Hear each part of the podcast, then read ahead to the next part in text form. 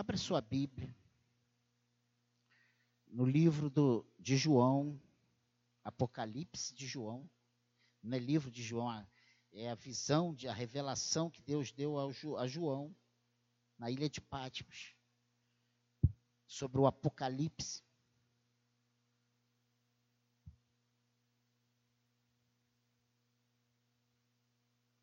Capítulo 20, a partir do verso 11. Eu não vou pedir para que você fique de pé, porque a nossa leitura vai ser longa. E eu faço questão de ler, e eu peço em nome do Senhor Jesus Cristo, que você desligue seu celular, que você não entre na, nas redes sociais, que nada é mais importante do que você, o que vai acontecer aqui agora nós vamos meditar na palavra de Deus. Deus vai falar aos nossos corações. Eu acredito nisso. Você acredita? Então, se prepare. Peça ajuda ao Senhor. O tema da mensagem de hoje é para onde eu vou.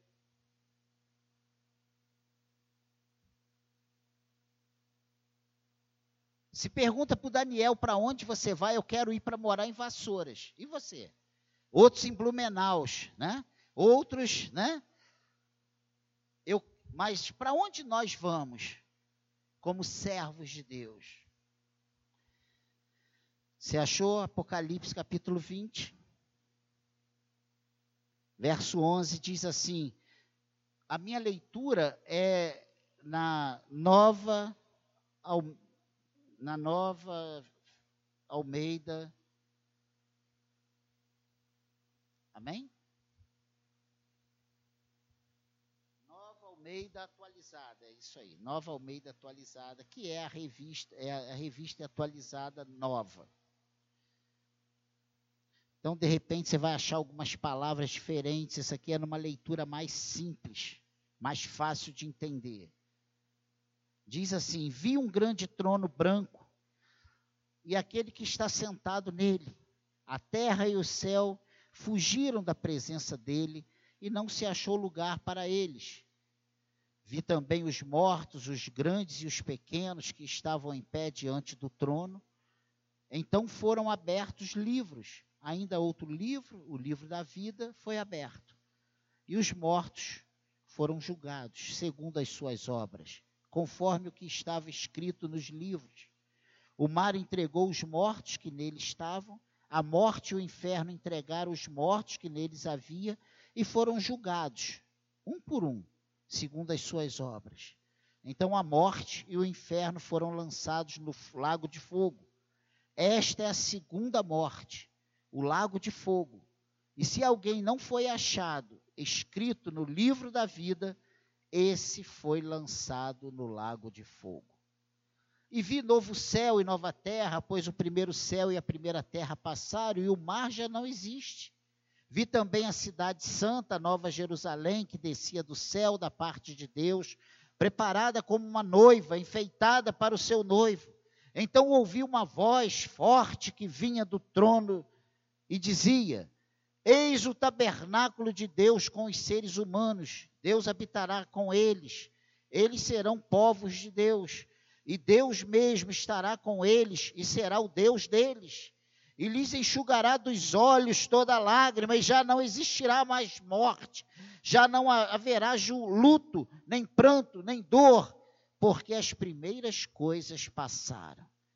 E aquele que estava sentado no trono disse: Eis que faço novas todas as coisas. E acrescentou: Escreva, porque estas palavras são fiéis e verdadeiras. Disse-me ainda: Tudo está feito. Eu sou o Alfa e o Ômega, o princípio e o fim. Eu a quem tem sede. Darei de graça da fonte da água, da vida.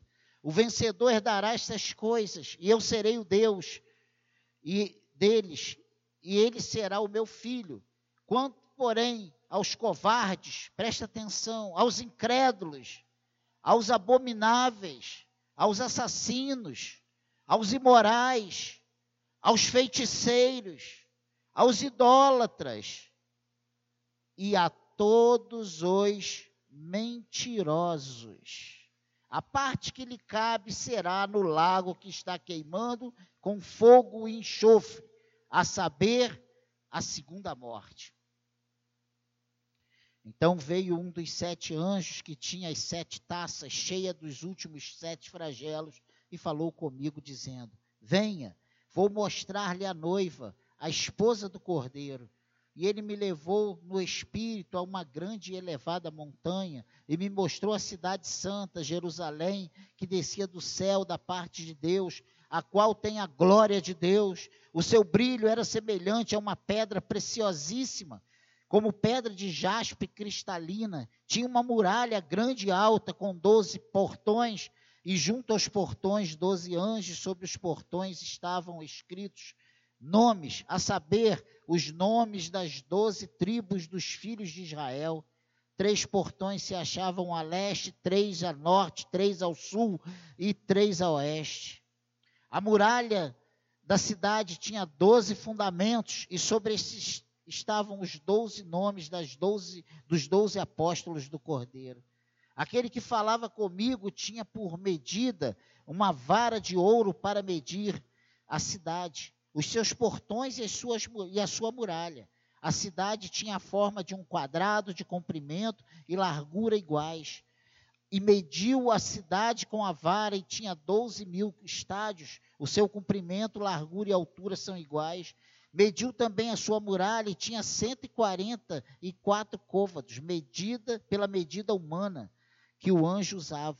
A muralha é feita de jaspe e a cidade é de ouro puro semelhante a vidro límpido. Os alicerces da muralha da cidade estão enfeitados de todo tipo de pedras preciosas.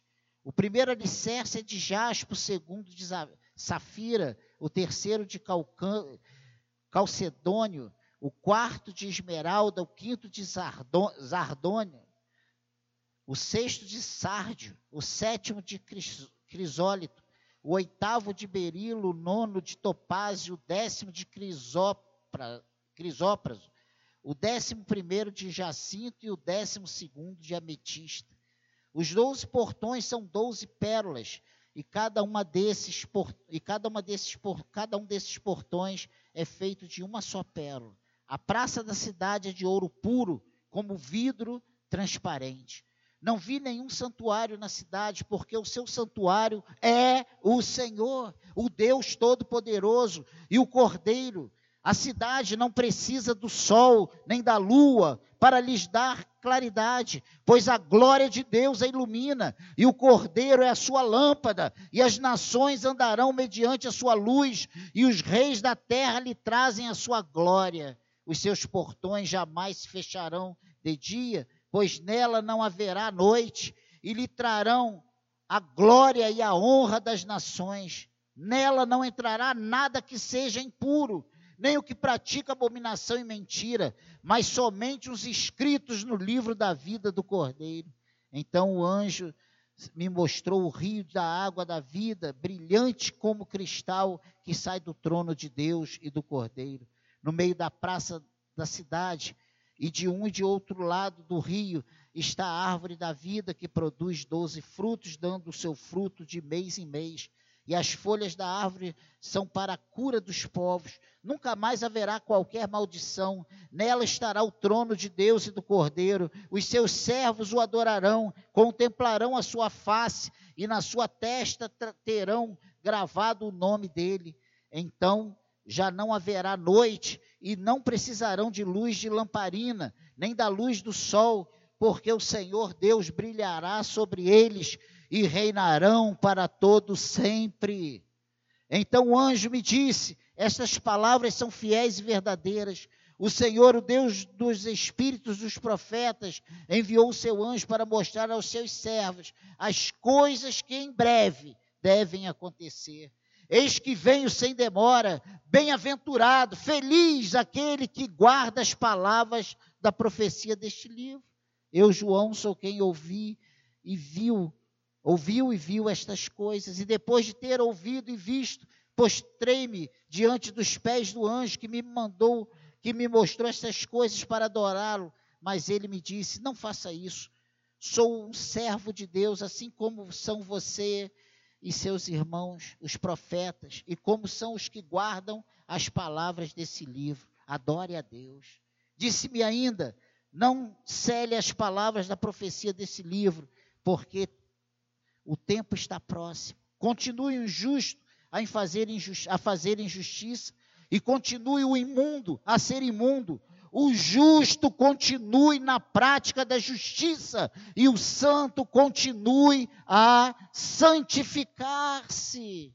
Eis que venho sem demora, e comigo está a recompensa que tenho para dar a cada um das, as, segundo as suas obras. Eu sou o Alfa e o Ômega, o primeiro e o último, o princípio e o fim. Bem-aventurados aqueles que lavam as suas vestes, para que tenham direito à árvore da vida e entrem nas cidades pelos portões. Fora ficam os cães, os feiticeiros, os impuros, os assassinos, os idólatras. E todo aquele que ama e pratica a mentira. Eu, Jesus, enviei o meu anjo para dar testemunho destas coisas a vocês nas igrejas. Eu sou a raiz e a geração de Davi, a brilhante estrela da manhã. O Espírito e a noiva dizem: Vem. Aquele que ouve, diga: Vem. Aquele que tem sede, venha. E quem quiser, receba de graça a água da vida. Amém. Que o Senhor abençoe a leitura da Sua palavra. Que o Espírito Santo de Deus venha falar aos nossos corações nessa breve meditação dessa noite. Amém, igreja? Para onde eu vou? Um dos maiores temores, se não maior, da raça humana é se ver diante do inevitável. Né? Todo ser vivo, que inclui o homem, terá de deixar de viver.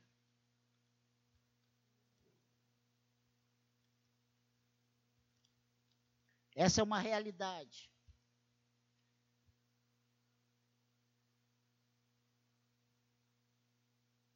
Até hoje o dinheiro, o plano de saúde top.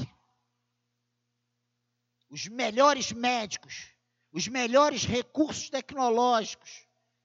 Por mais que a medicina tenha avançado, por mais que os médicos sejam cada vez mais capacitados e, os, os, e as máquinas mais eficazes nos diagnósticos, nas imagens, nas, sabe, nos laudos todo ser vivo vai deixar de viver uma hora. A morte, como fronteira final a ser experimentada pelo homem, tem se mostrado como um grande susto, do qual ninguém tem como fugir. O homem já inventou ir à lua, ir a não sei aonde, já mandou é, satélite para tudo que é lugar, já conhecemos centenas e centenas de de planetas. Olha que coisa interessante. Quando eu estudava, gente, lá em 1800 e pouco, acho que o mais longe que tinha era Marte. Marte, hoje Marte já é fichinha, né? Mas a morte, ninguém ainda descobriu um antídoto. Ninguém descobriu essa fonte da juventude que virou filme, né? vários filmes, buscas, né? Quem não quer? O nosso dinheiro, o mais milionário desse mundo, não consegue vida eterna. Pense nisso. A eternidade tem sido discutida como processo filosófico, psicológico, artístico, literário, além de ético e religioso. Inúmeras são as alternativas apresentadas mas apenas uma faz parte do pensamento cristão. Isso é uma realidade. Religiões dizem que você morre e volta um cachorro, morre e volta, né? E reencarna. só existe uma que faz parte do pensamento cristão. A Bíblia diz que o homem está determinado morrer uma vez, partindo daí, chegando, vindo daí o juízo.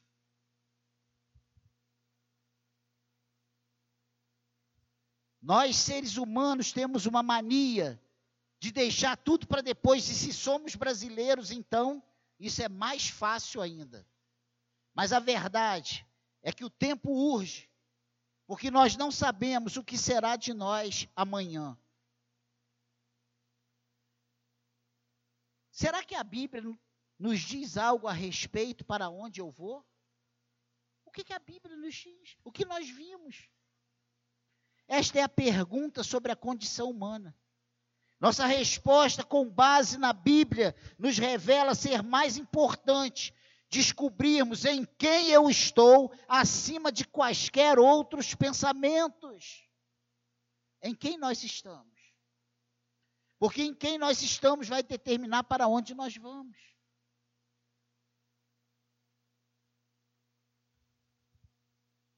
Eu sei que eu vim das mãos de um Deus que me fez a sua imagem e semelhança e que me amou em todas as circunstâncias, boas e más. Você acredita nisso? Eu creio nisso. Também sei que estou escondido em Deus de todo mal e guardado nele de todas as circunstâncias. Você acredita nisso? Logo, para onde eu vou? Será que o nosso Deus ele só tem planos para nós aqui nessa, nesse âmbito? Será que o que Deus tem planejado para nós está limitado a 80, 90, 100? Eu conheci um vizinho meu, morreu, mas ele teve, chegou aos 104 anos. Coisa beça.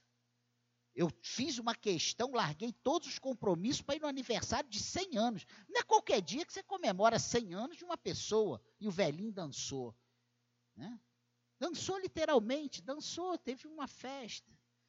Hoje ele dançou porque ele morreu, mas ele antes dançou literalmente. Né?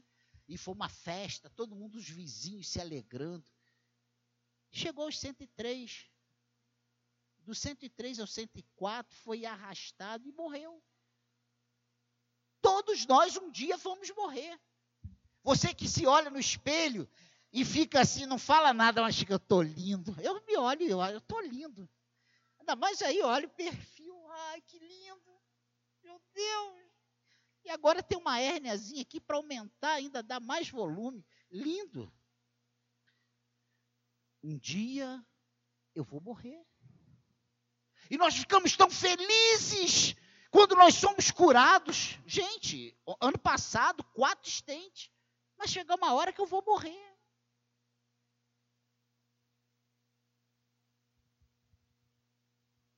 Para onde eu vou? E eu quero pegar essa breve meditação em duas partes. A primeira, eu quero abordar que eu vou para um Deus que preparou algo novo para mim. Eu vou para esse Deus que ele não me chamou, não me escolheu, não me tirou do tremendal de lama e me firmou os pés sobre a rocha que é Cristo, à toa. Ele tem algo preparado para mim desde os tempos eternos. Ele tem algo preparado para você desde os tempos eternos. E não adianta você pular, não adianta você espernear, porque o que Deus planejou para você, Ele vai cumprir na tua vida. Essa é uma verdade bíblica. Eu creio na soberania de Deus. Eu creio na escolha soberana de Deus. Eu creio no chamado irresistível de Deus. E se ele te chama, meu irmão, não tem como você segurar. Ele vai te alcançar. Ele é aquele, né? Na minha época de mundo, dizia que tinha um 38 cano longo que pegava na curva. Ah, o Senhor é um 38 cano super longo, ele pega na curva. Ele te pega, não adianta fugir dele, não. Eu vou para um Deus, para onde eu vou? Eu vou para um Deus que preparou algo novo para mim. Por isso, eu vou para um Deus que estabeleceu um julgamento para os homens. E nós lemos isso aqui no capítulo 20. Mantenha sua Bíblia aí no capítulo 20, a partir do 11. Ele diz aqui: Vi um grande trono branco e aquele que está assentado nele. A terra e o céu fugiram da presença dele e não se achou lugar para eles. Vi também os mortos, os grandes e os pequenos que estavam em pé diante do trono. Então foram abertos livros, ainda outro livro, o livro da vida, que foi aberto. E os mortos foram julgados segundo as suas obras, conforme o que estava escrito nos livros. Está escrito isso aí na tua Bíblia. Esse julgamento é para os que estão no livro da vida. Então, esse Deus que estabeleceu um julgamento para os homens, ele tem anotado num livro as nossas obras. Ah, pastor, então, tranquilo. Mas ele também, olha o que diz aí o 15. Veja aí o 15, 15. E se alguém não foi achado escrito no livro da vida, esse foi lançado no lago de fogo. Olha só, então, esse julgamento, sabe? Esse Deus que estabeleceu um julgamento para o homem, é para o julgamento para os que estão no livro, mas também é para os que não estão no livro da vida. E duro vai ser para nós partirmos dessa sem ter o nosso nome escrito no livro da vida. Duro vai ser isso. Nós achamos que dura ficar sem dinheiro. Nós achamos que dura ficar endividado. Nós achamos que dura ficar desempregado. Nós achamos duro é ficar doente. Mas duro vai ser chegar, partir dessa, sem ter o nosso nome escrito no livro da vida. Esse nome não é escrito por nenhum homem. Esse nome é escrito pelo próprio Senhor. De que vale ganhar o mundo inteiro e perder a nossa alma. Ah, pastor, vai ser mole. Então, se eu não for para o céu, eu vou morrer. Você viu para onde vai a segunda? O que, que é a segunda morte? A segunda morte não é igual à primeira morte, não. Que a gente pum, e fica aqui só a matéria, esse corpo que apodrece em três dias, já está podre, já está sendo comido pelos bichos. Eu acho que vou levar um ano, porque é tanto remédio que eu tomo, né? Mas tem gente que em três dias já está todo podre. A segunda morte não é isso, não. A segunda morte é ser lançado num lago de fogo. É o que a palavra diz. É sofrimento eterno, enquanto os que têm o nome escrito no livro da vida estarão ao lado do Pai, sem, sabe, sem precisar do sol, a glória de Deus brilhando, sem dor, sem maldade, sem enfermidade, sem choro, sem pranto. No lago de fogo, sofrimento eterno. Meu Deus. Você prestou atenção que eu li pausadamente, em duas, pelo menos em que eu me lembro agora, em duas partes, que fora ficarão os mentirosos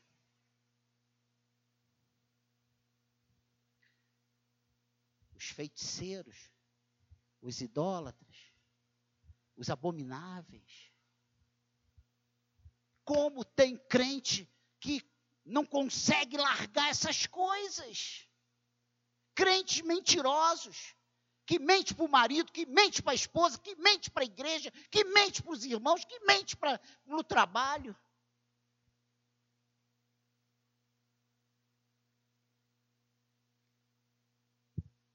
Será que Deus, supremo como Ele é, soberano como Ele é, Ele iria dizer que ficaria de fora e lá na última hora ele ia negar isso que ele colocou na sua palavra, ia falar assim, não, vou dar um jeitinho aqui, vou quebrar um galho e vocês vão entrar? Eu acho dificílimo. Dificílimo não, eu acho impossível porque ele não é homem para que minta, nem filho do homem para que se arrependa. Se ele falhar numa dessas coisas, ele vai falhar em todas as outras. Tudo foi a perder.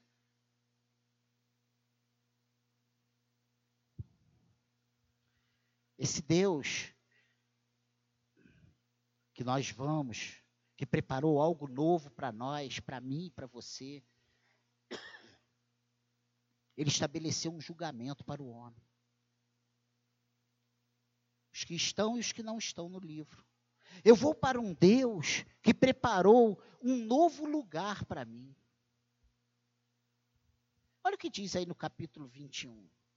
O subtítulo dado por João Ferreira de Almeida é o novo céu e a nova terra. É algo novo. Não é isso aqui, desse jeito que está. Não é essa terra que está sob maldição. A terra que nós vivemos é amaldiçoada. Você lembra lá em Gênesis?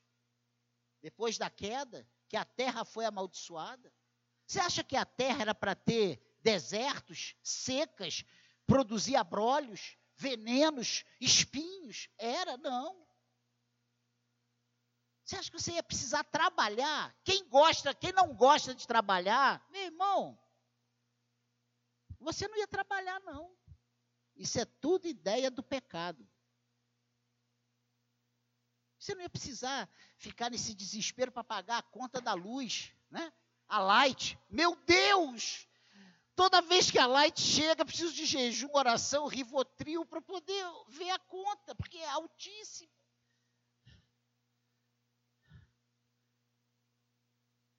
Outra coisa que está pau a pau é o mercado. Tu já viu? Meu Deus. Me acalma, Senhor. Eu não quero ir agora, não. Capítulo 21, versículo 3. Esse novo lugar que Deus preparou, esse novo lugar será com Deus, como antes da queda. Olha o que, que diz aí o versículo 3 do capítulo 21. Então ouvi uma voz forte que vinha do trono e dizia: Eis o tabernáculo de Deus com os seres humanos, Deus habitará com eles. Eles serão povo, povos de Deus, e Deus mesmo estará com eles e será o Deus deles. Você lembra quando Deus criou os céus e a terra, criou o homem e colocou no jardim, que todo dia, na viração da tarde, ele vinha e tinha comunhão com Adão, e conversava com Adão, e falava com Adão, e estava junto com Adão, lembra disso? Esse Senhor, ele tem preparado para nós, sabe, esse novo lugar, como antes da queda. Ele estará conosco, nós, nós o veremos, nós habitaremos junto com Ele. Nós temos ouvido tantas desgraças ultimamente, que nós nos tornamos intolerantes e descrentes. Mas nós temos que, sabe, nos desligar dessas notícias desse mundo e nos ligar naquilo que o Senhor tem falado à sua igreja através da sua palavra. Ele tem algo novo, ele tem algo especial para nós. Ele tem algo que o mundo não conhece, que essa, que essa humanidade pervertida não sabe mas nós precisamos saber e os nossos olhos precisam estar fitos nessas coisas. Olha o que diz aí o versículo 4. E lhes enxugará dos olhos toda lágrima, e já não existirá mais morte, e já não haverá luto, nem pranto, nem dor, porque as primeiras coisas passaram. Meu Deus, sem nada de tristeza ou ruim. Olha só que coisa maravilhosa sem morte, sem separação, sabe? Sem tristeza, sem prantos. E hoje em dia, como nós temos chorado, como nós temos tido motivos para chorar, de preocupações, de injustiças e uma série de coisas. O pecado que tem aflorado, o pecado que tem ganhado cada vez mais a, a roupagem de coisas certas, de coisas boas. Você tem prestado atenção no que está entrando na tua casa? Novela das nove. Teve uma cena essa semana que eu, eu passei. Eu, eu, eu fiquei. Eu, eu levantei e falei, Cláudio, eu não posso ficar aqui não. A filha dizendo para o pai que se diz gay, com o marido. Ai, eu, eu errei tanto em te te condenar, sabe? Passando um atestado de, de coisa certa. Meu Deus! E o povo de Deus está batendo palma e defendendo. Isso é demais o meu colesterol. esse Deus que preparou um lugar novo para mim, é que resplandece com a glória de Deus, esse lugar que resplandece com a glória de Deus, é um lugar lindo demais. Olha o que diz aí, capítulo 21, versículo 11. A qual tem a glória de Deus, o seu brilho era semelhante a uma pedra preciosíssima, como pedra de jaspe cristalina. Meu Deus! Esse lugar é lindo demais. Olhos não viram, e olha que nós nos encantamos com belezas. Eu gosto muito de viajar e eu, eu gosto de apreciar a natureza. Coisa linda você ver o mar, você vê as montanhas, você vê aquelas coisas lindas que Deus criou. Eu fico deslumbrado com isso. Imagina você estar num lugar onde não precisa de sol, onde a própria glória de Deus vai nos iluminar. Como pedra, um brilho como pedra preciosíssima. Esse lugar que Deus tem preparado para mim, para você, para aqueles que têm o seu nome escrito no livro da vida. Olha o que diz aí o capítulo, o versículo 21 do capítulo 21. Os doze portões são doze pérolas, e cada um desses portões é feito de uma só pérola. A praça da cidade é de ouro puro, como vidro transparente. Meu Deus!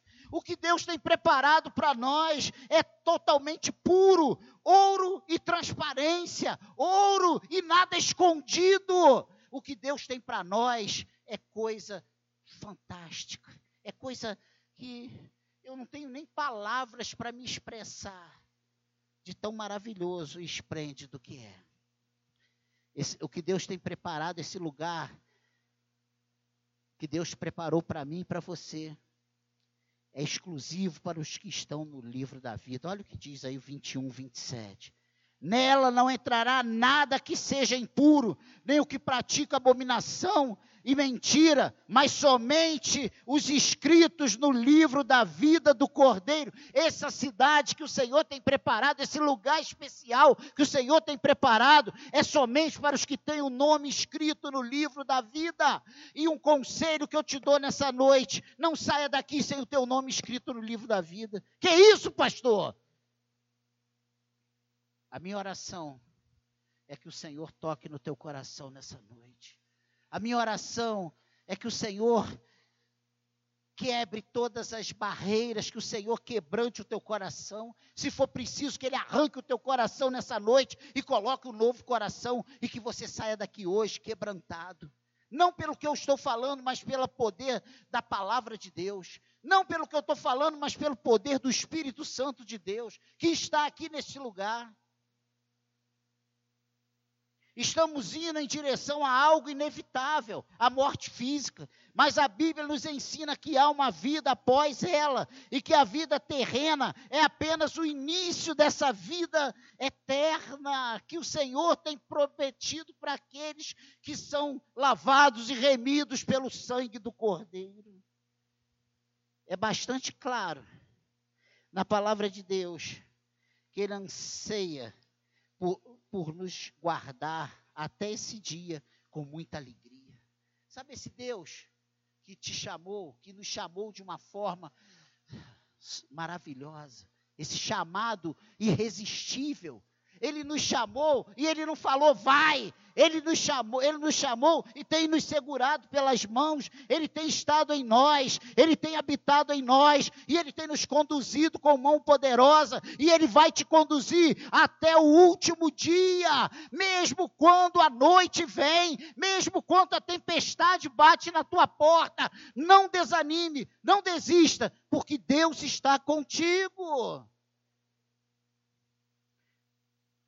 Deus tornou possível a nossa sobrevivência espiritual a partir de suas motivações tornadas práticas em seu ato soberano. Mas será que havia algo por detrás de tudo, servindo como elo motivacional para Deus me guardar da maneira que o faz? Há alguma coisa?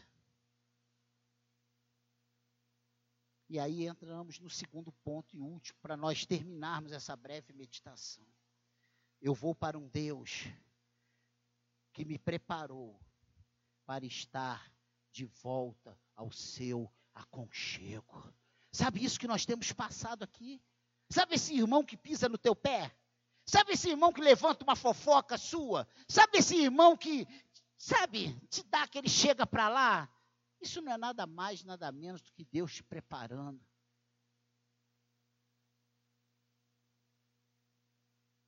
Isso não é nada mais, nada menos do que a didática de Deus. Eu vou para um Deus que me preparou para estar de volta ao seu aconchego e Ele tem nos preparado. Olha o que diz aí o capítulo 22. Eu vou para um Deus que me fez ter vestes limpas.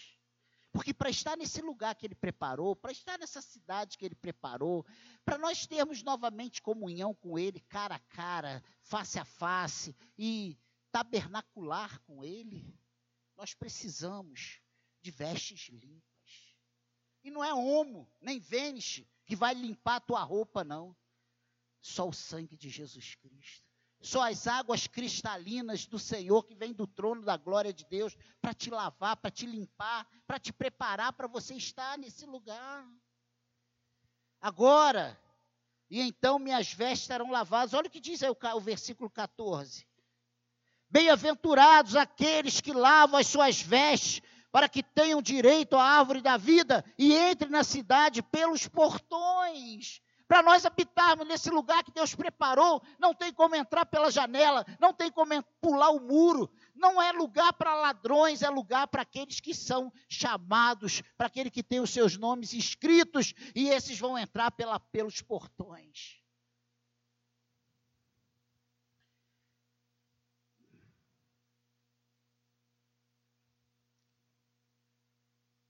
E outra coisa, para entrar nessa cidade, não pode ser como Adão e Eva, que andavam nus. Lembra? Lembra quando a primeira coisa que eles perceberam depois que eles pecaram?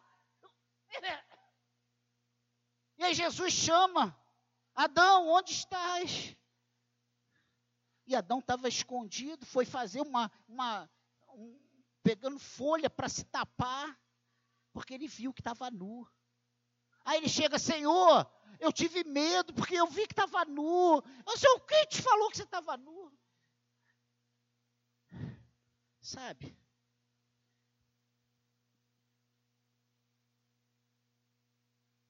Bem-aventurados aqueles que lavam as suas vestes para que tenham direito à árvore da vida. O Senhor, quando Ele te chama, Ele te dá uma veste. E para entrar nessa cidade, você precisa ter o nome escrito e você precisa ter vestes limpas. Você não pode mais estar nu. Eu vou para um Deus que restaurou os meus direitos. Vamos chegar nessa cidade diante desse Deus com os nossos direitos restaurados.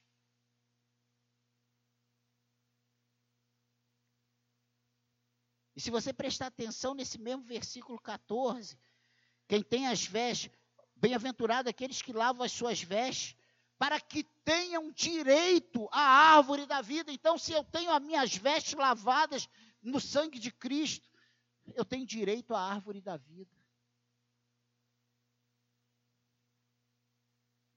Ele me restaurou o direito à árvore da vida. O que era proibido para mim anteriormente. Lembra que ele falou para Adão? Ó, dessas aqui você não come. A árvore da vida e conhecimento do bem e do mal. Não é isso? Ou não? Ele falou para não comer do conhecimento do bem e do mal. E aí depois ele coloca, expulsa Adão da, do, do, jardim, para que ele não fosse lá comesse da, da, do fruto da árvore da vida.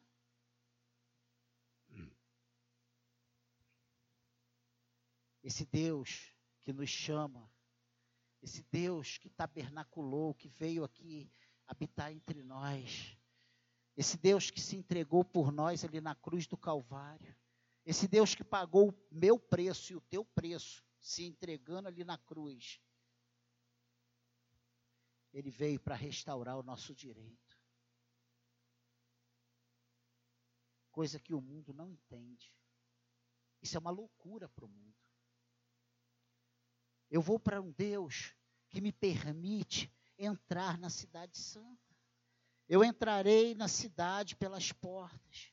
Não mais estarei na condição de expulso. foi isso que aconteceu com Adão. Adão foi expulso. E aí ele coloca uma espada para vigiar o caminho, ninguém entra ali. Mas no novo céu e na nova terra que tem, o Senhor tem preparado para os que têm o seu nome escrito no livro, esses vão ter o direito de habitar, de ser morador, de estar ali com plenos direitos, direitos adquiridos pelo Senhor e dado a nós. Então, para onde eu vou? A melhor resposta para essa pergunta consiste em descansar na resposta que a própria Bíblia nos dá. Eu vou de volta para Deus. Se alguém te perguntar, você sabe para onde você vai? Sei, eu vou de volta para Deus. Diretamente para Deus, não apenas, eu não vou apenas para um lugar celestial, mas eu vou de volta ao Pai.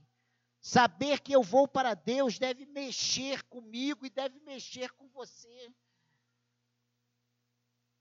Eu tenho pedido ao Senhor que ajude a secade, a ansiar, a vislumbrar o que Deus tem preparado para nós.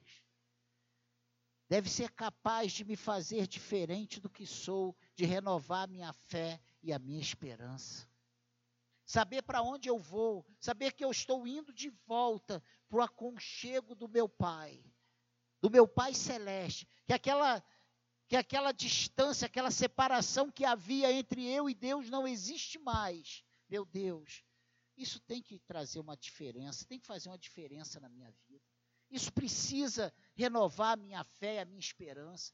Nós que estamos tão desacreditados, tão sem fé, tão sem esperança, tão sem expectativa, precisamos sair daqui hoje jubilosos, porque nós temos uma viva esperança. A nossa esperança é o Senhor, a nossa esperança é o que o Senhor tem preparado para nós. É o que o Senhor tem preparado para nós, vida eterna. Ele está, ah, ele falou isso, olha, eu vou para o Pai, eu vou preparar lugar, mas eu voltarei para buscar vocês. Meu Deus, irmãos, quando aquela tristeza, aquela você olha para um lado, olha para o outro e você não tem vontade nem de levantar da cama, dá um show nessa depressão, dá um show nessa tristeza e lembre-se do que Deus tem preparado para você. Lembre do que te aguarda, lembre do que o Senhor tem preparado para os que têm o seu nome escrito no livro da vida. Precisamos tomar tantas decisões. E o Senhor fala tanto na Sua palavra, para nós não andarmos preocupados, para nós descansarmos, aprendermos a descansar nele. Mas parece que é impossível para nós. Vivemos numa correria. Você acha que eu estou calmo? Eu já estou, Senhor, eu olhei a conta, não tem ainda o dinheiro. E aí eu fico naquela luta. Ainda não entrou, ainda não entrou, ainda não entrou. Sabe quem está sofrendo? Daniel. Deus está tranquilo no seu trono, na sua soberania e glória. Você é assim na sua casa, seus problemas, seu filho, sua filha. Você que tem filho pequeno e reclama do trabalho que ele dá, você vai ver quando ele crescer. Aí tu vai ver aonde a, a porca torce o rabo. Né? Você que tem filho pequeno, você só tem trabalho. Depois que ele cresce, você tem trabalho, preocupação, trabalho, preocupação, choro, trabalho, preocupação e oração, e jejum e oração e clamor e clamor e clamor. É assim que funciona. Ah, mas casou, casou, você continua orando, chorando e, e clamando, e chorando, e clamando, e chorando, e clamando. É assim o tempo todo. É ou não é paz? É. Eu vou para um Deus que me permite entrar na cidade santa. Ah, irmãos. Que essa certeza faça toda a diferença na sua vida. Por isso que a Bíblia diz que nós somos o povo mais feliz da terra. Por isso que a Bíblia diz que os seus, os servos de Deus são os verdadeiros ricos. Qual empresário que sabe disso? Qual empresário que não tem Deus? Porque tem muito empresário que, é, que tem Deus. Os que não têm Deus, esses megas, Eles correm de um lado para o outro, vendo a, a, vida passando assim, ó, esvaindo entre os dedos. E eles não podem acrescentar um côvado, um dia, uma hora. Pense nisso. Como tomada de decisão, fechando essa palavra. Precisamos aceitar o fato de estar indo para Deus e com Ele viver para sempre. Dê glória a Deus por isso, igreja. Dê glória a Deus por isso. Sonhe com o glorioso dia do seu encontro com Ele. Sonhe com isso. Pense nisso. Almeje isso. O Senhor fala isso. Olha, Ele quando instituiu a ceia, Ele falou: Isso aqui é uma lembrança do que, do que vai acontecer, do que, do que eu estou fazendo aqui, mas eu vou voltar até que eu venha. É para nós, o Senhor deixou um memorial para nós não esquecermos o que ele fez, para nós não nos esquecermos que ele vai voltar para nos buscar. O Senhor vai voltar para nos buscar, igreja. Glorifique o nome do Senhor, abra sua boca, pare só de murmurar, de falar, de reclamar, que eu não tenho, que eu não tenho, que eu não tenho, e comece a glorificar pelo que Deus já te deu, do que você já tem, do que você tem o seu nome escrito no livro da vida, meu Deus orar, como nos orienta João. Amém. Vem, Senhor Jesus, vem, Senhor Jesus. Vamos clamar, vamos pedir a volta do Senhor. Nós queremos ir para a glória, mas ninguém quer morrer, ninguém quer morrer. Quem quer ir para a glória vivo? Entende isso, igreja? Glorifique o nome do Senhor. Não tenha medo da morte. Não tenha medo da morte. O meu desejo é que os secadianos entendam o que o Espírito diz à igreja. Aquele dia é apenas para os que têm o nome no livro. Lembre-se disso, teu nome está no livro.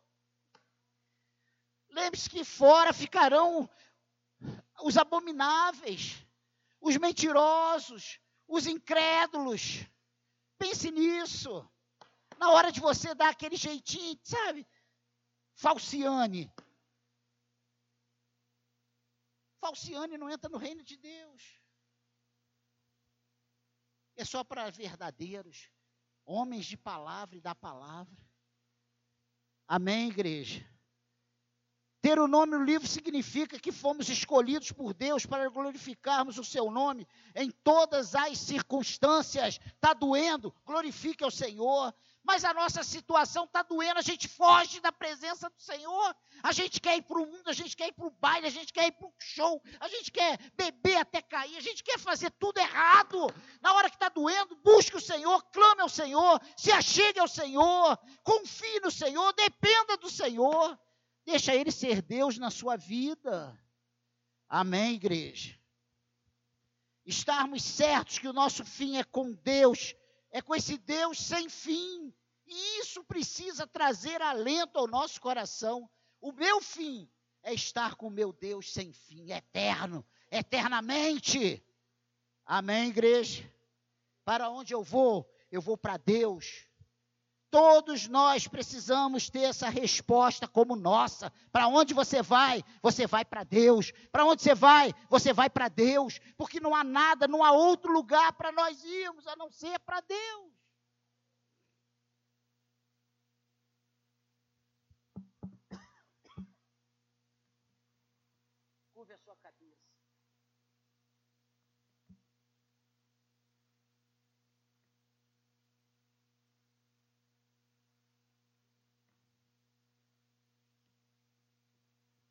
Eu não sei como você entrou aqui hoje, mas hoje é dia de concerto.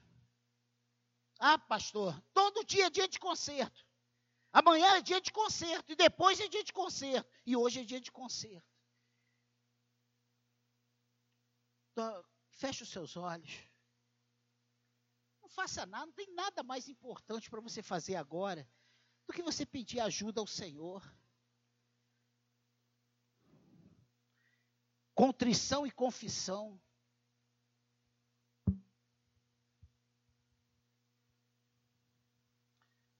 Peça ajuda, você que tem andado afastado, você que tem andado longe dos caminhos do Senhor. Eu quero orar junto contigo. Peça perdão ao Senhor. Peça perdão ao Senhor. Se acerte com Deus. O que Deus tem preparado para nós é algo fenomenal.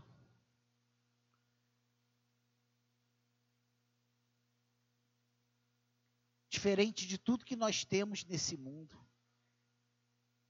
Os mega milionários não chegam nem aos pés das coisas mais simples que o Senhor tem preparado para nós.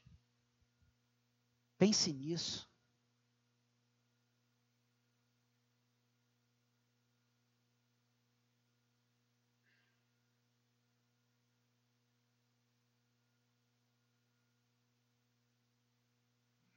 Jesus ele veio a esse mundo para nos dar o direito de estar eternamente com Ele. E ele faz essa oração sacerdotal lá em João 17. Ele fala: Pai, eu quero que onde eu esteja, eles estejam também. Para que eles desfrutem, para que eles vejam toda a glória que tu me deste. O que o Senhor tem, recebeu do Pai, Ele quer compartilhar conosco.